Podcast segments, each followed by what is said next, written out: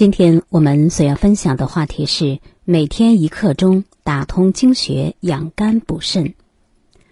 我们的身体是一个神秘的小世界，外有头部、五官、躯干、四肢和毛发，内有五脏六腑及气血物质等，皮下肌肉组织中还有十二经络和奇经八脉部落循行。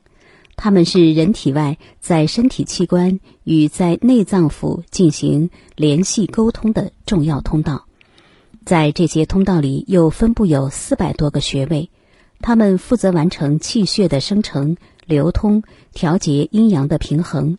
经穴的畅通是人体健康重要的保证，同时它们也是藏在人体中与生俱来的大药房。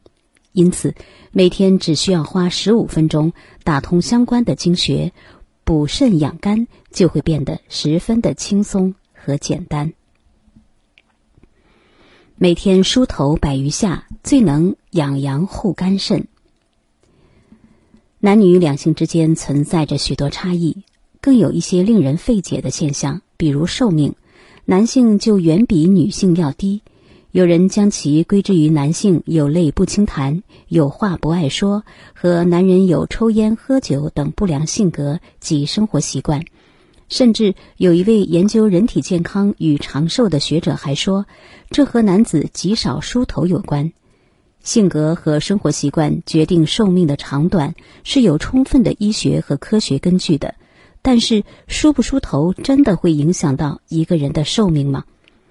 说到梳头，有一些高寿的古人不得不提，如唐代医家孙思邈，善于养生的他一直坚持着发宜长梳的保养原则，最后荣登百余岁的寿誉。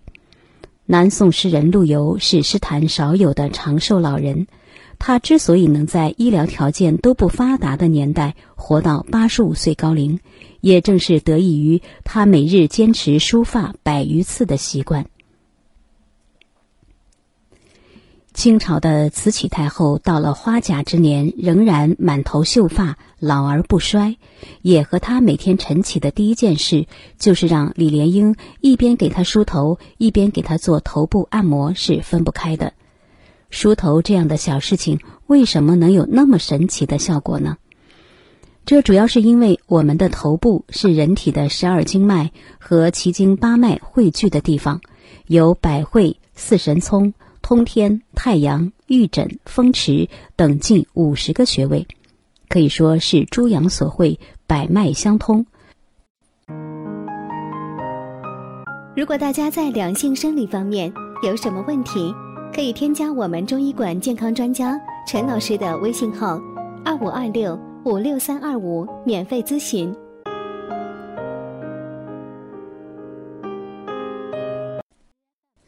梳头时不但能够刺激头皮，也可以对这些穴道起到按摩的作用。这样一来，就加强了人体经络与全身各组织之间的沟通，促进了诸阳上升，使得百脉调顺，阴阳也变得平衡，气血的流通得到了促进，肝肾的功能就强健了。高血压病、脑动脉硬化、脑卒中等各种伤害人体健康和性命的疾病发生的机会就少。尤其是春天，万物复苏，坚持梳头最能促使人体阳气生发，对于补肾养肝帮助最大。如果我们要想肝肾好，身体健康长寿，少遭疾病的侵害，那就每天都梳头。不过，梳头养生并不是像平常那样三下五除二的将头发梳顺即可，它可是大有讲究的。首先，梳头所用的梳子质量一定要好。宾馆中的一次性梳子，或是其他塑料材质的梳子，可以临时用于救急，千万不能天天用它们来梳头。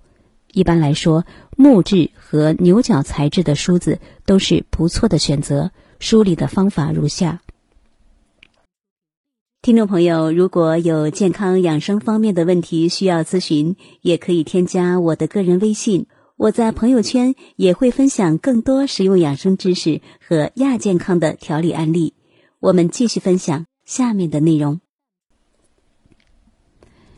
准备材料：木质或牛角为材质的梳子。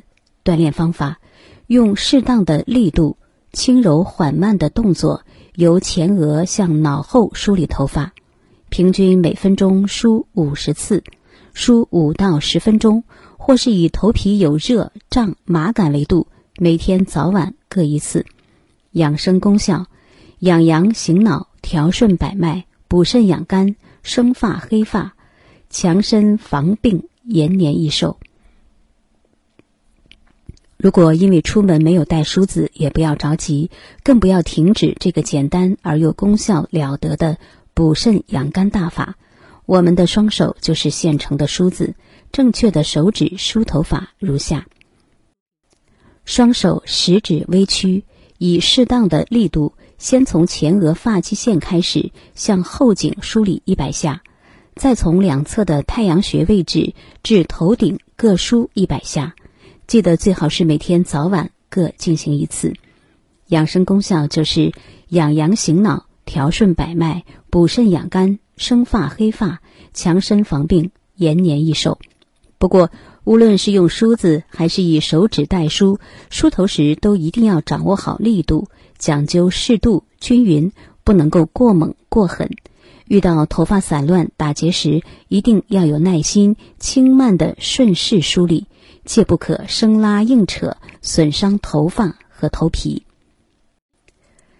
下面再介绍一个肝肾同养小妙招：按揉百会穴。百会穴属督脉，位于两耳尖直上的头部中心处。用右手拇指指腹放在头顶正中心，适当的按揉一到两分钟。每天一次，对百会穴进行按揉，可疏通经络。提升督脉的阳气，还可以补肾养肝、强身延年。好了，朋友们，今天的知识就分享到这里，我们下一期节目再见。